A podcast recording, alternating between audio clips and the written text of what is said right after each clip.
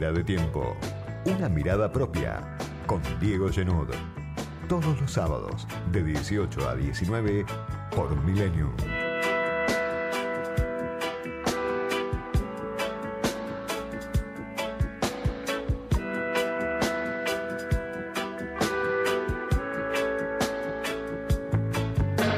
Otra semana de vértigo con el gobierno del Frente de Todos, que hace agua, que no hace pie. Llaman varias semanas consecutivas, seis semanas desde que comenzó la corrida cambiaria. Y en el medio cayó un ministro de Economía, pero el gobierno del Frente de Todos no logra hacer pie.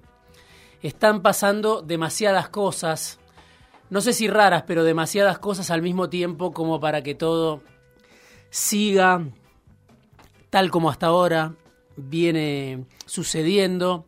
Está Silvina Batakis sentada en lugar de Martín Guzmán en la silla eléctrica del Ministerio de Economía.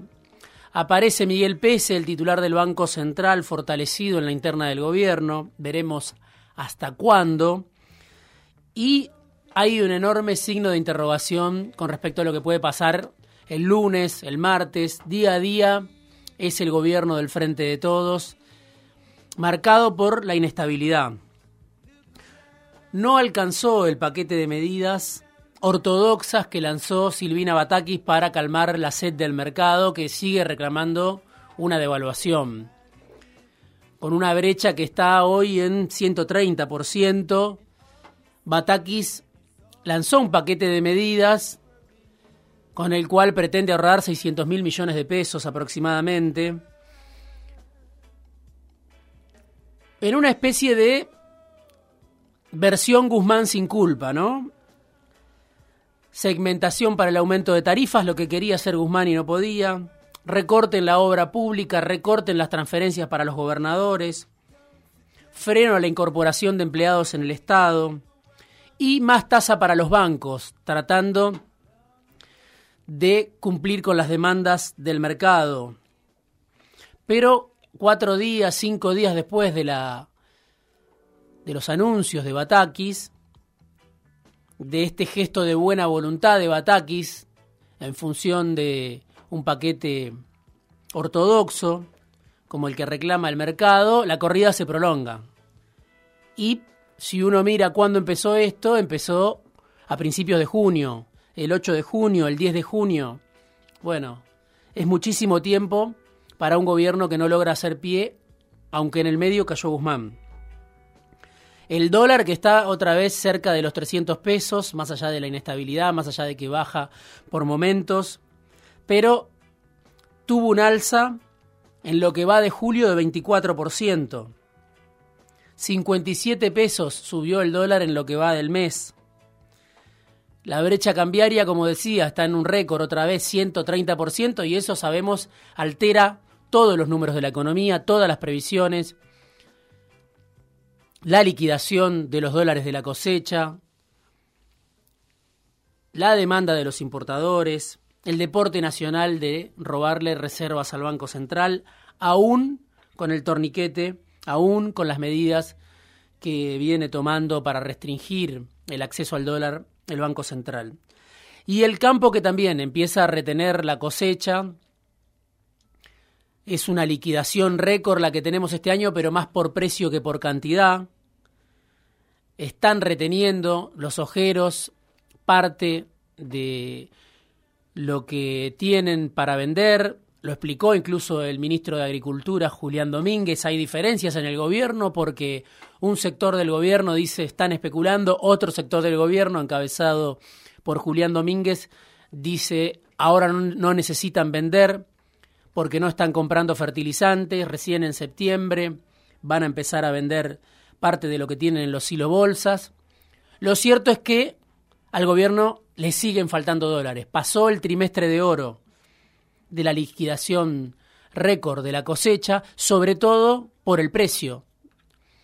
Es récord la cosecha, no tanto por la cantidad que venden los ojeros, que tratan de vender lo mínimo indispensable, a la espera, por supuesto, de una devaluación con una brecha de 130%. Hay razones para esperar una devaluación. Y lo vimos también, bueno, la protesta de esta semana, para algunos simbólica, para otros el comienzo de un proceso en el cual el agronegocio va a ir mostrando cada vez más los dientes. Y al mismo tiempo una inflación que muestra la gran preocupación, el gran tema que no encuentra solución y que no para de acelerar además esa inflación. Estamos viendo datos viejos, los datos que difundió el INDEC a mediados de semana, la inflación de junio, 5,3%, 36% de inflación en lo que va del año y sin embargo es un dato viejo, 64% interanual y sin embargo es un dato viejo, casi que es un dato optimista, 64% interanual, porque ahora todas las consultoras aumentan las previsiones de el índice con el cual va a cerrar este 2022 y nadie piensa que la inflación vaya a bajar del 80%, algunos piensan en un 90% y otros tendrán incluso pronósticos peores, pero no los difunden. Es algo que comprueba cualquiera que sale a la calle que necesita comprar algo, reponer mercadería, las remarcaciones por un lado, el faltante de algunos productos por el otro, precios descontrolados, una economía que no tiene precio, la remarcación permanente, bueno, son todas expresiones de un mismo problema, la inflación que acelera, el dólar paralelo que se descontrola y el gobierno que no encuentra una salida pese a la asunción de Silvina Batakis. Más datos de la inflación, por eso digo, tenemos recién un dato que acaba de difundir el INDEC, pero que es viejo, habla de otro país. Esa inflación de 5,3% en junio. Un dato de la consultora de Orlando Ferreres, que hace mediciones permanentes, bueno, exfuncionario del, del menemismo en su momento, pero una consultora que suelen tener muy en cuenta los distintos actores de la política y de la economía, la inflación en la primera semana de julio, solo en una semana de 2,6%. Estamos hablando en la primera semana de julio. Por eso se prevé que para este mes la inflación esté entre el 7 y el 8%. Y por eso se prevé que cierre el año más cerca del 100% anual o del 90% anual que del 64% que marcó el INDEC en junio interanual. Eso obviamente impacta en el consumo, impacta en la pobreza, impacta en la desigualdad y ahí está la otra cara del descontento, lo que vimos esta semana con movilizaciones de las organizaciones sociales que salen a la calle a pedir un bono para los jubilados, a pedir un bono para los monotributistas. Vamos a hablar de eso en este programa, de ese reclamo en ascenso frente a una inflación descontrolada y un gobierno que no logra acertar con su respuesta. Mientras vemos que sale a la ruta el agronegocio, que liquida solo lo mínimo e indispensable, decía recién el propio Julián Domínguez, dijo esta semana que los ojeros van a vender en el segundo semestre 25 millones de toneladas de soja que están reteniendo hoy en los bolsas. De eso estamos hablando.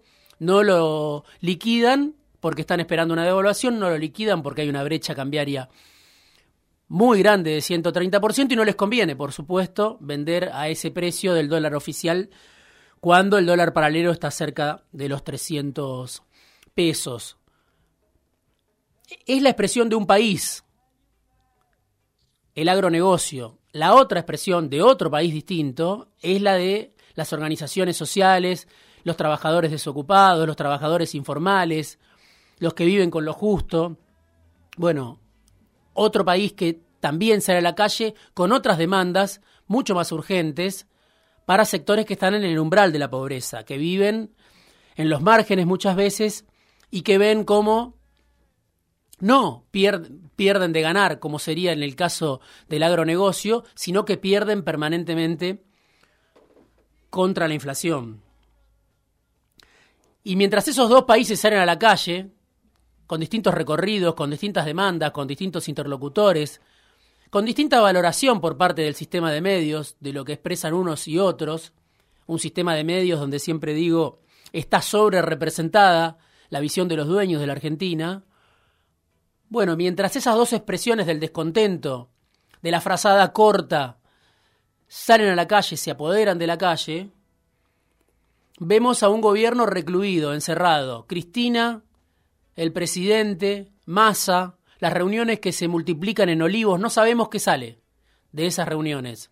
Sabemos que están reunidos, que vuelven a hablar, lo cual para un gobierno que tuvo durante cuatro meses al presidente y a la vicepresidenta sin hablarse, podemos decir es una buena noticia, pero también podemos decir no alcanza para hacer frente a esta emergencia. Uno supone que comparten el diagnóstico, lo que muchas veces dice la vicepresidenta, la falta de dólares. Uno supone que les preocupa la inflación descontrolada que pega en la base electoral histórica de lo que fue en su momento el Frente para la Victoria. Ahora, es muy probable, por el silencio que surge de esas reuniones, que estén más de acuerdo en el diagnóstico que en la solución. ¿Cuál es la solución para esta situación cuando el gobierno ya lleva dos años y medio largo de mandato?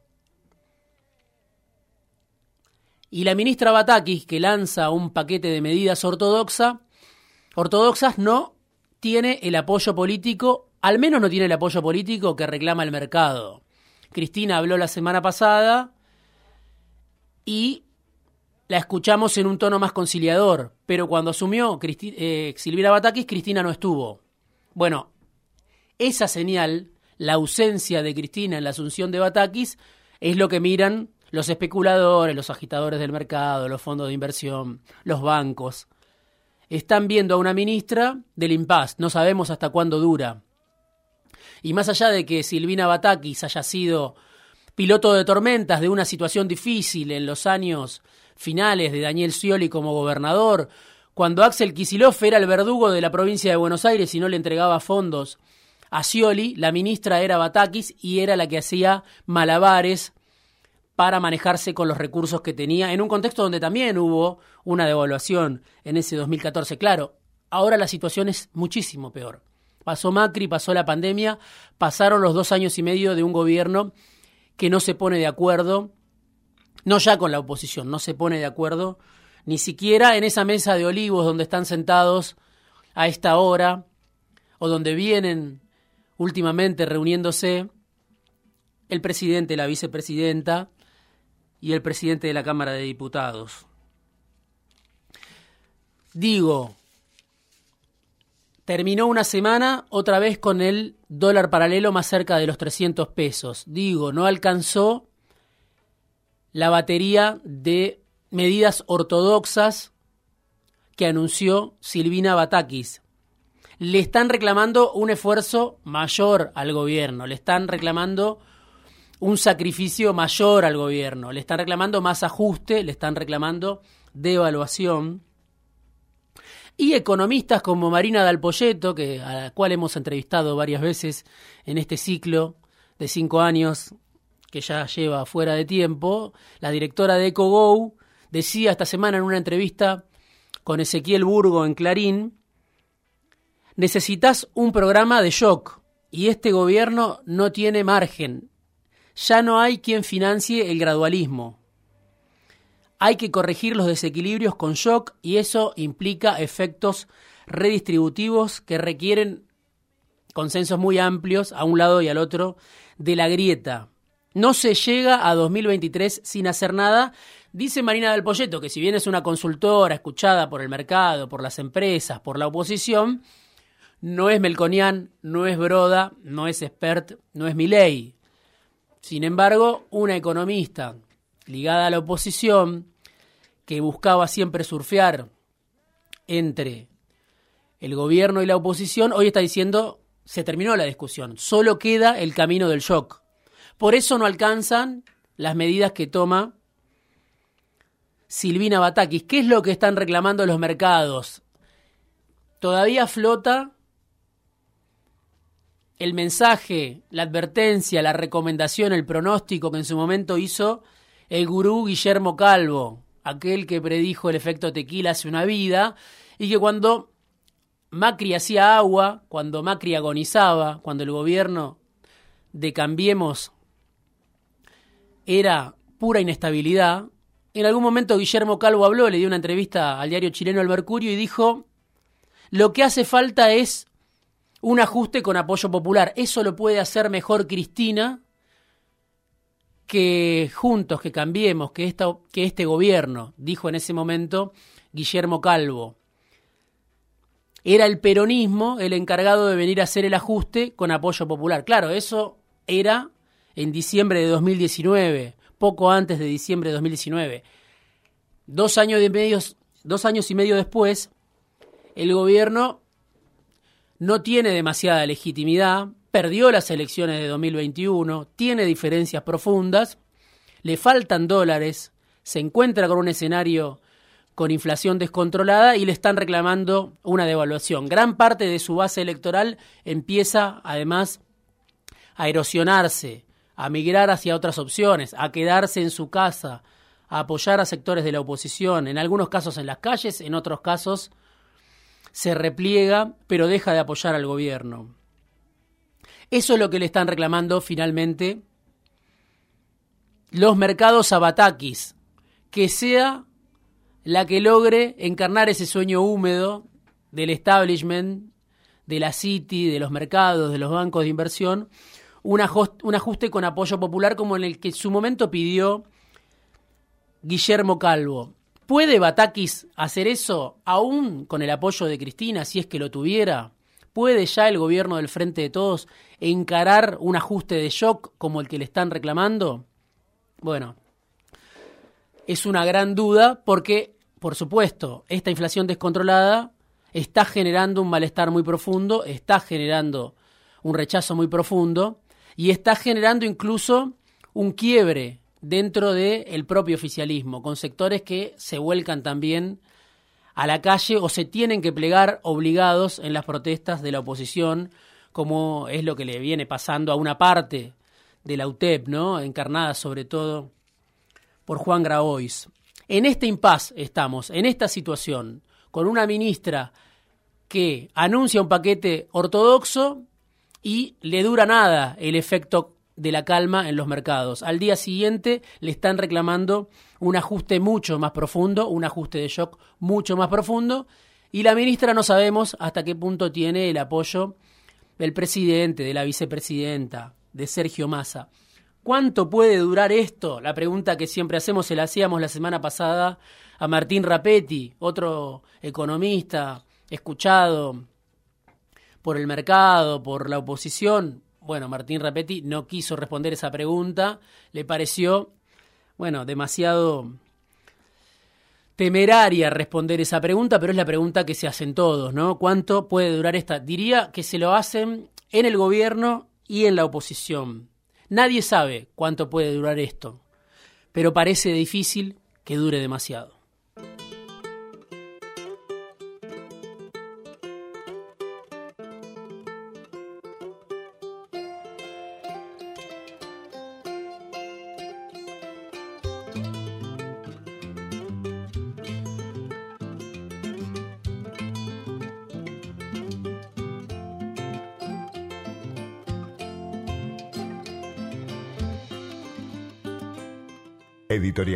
Análisis, conversaciones, entrevistas, fuera de tiempo, con Diego Genud.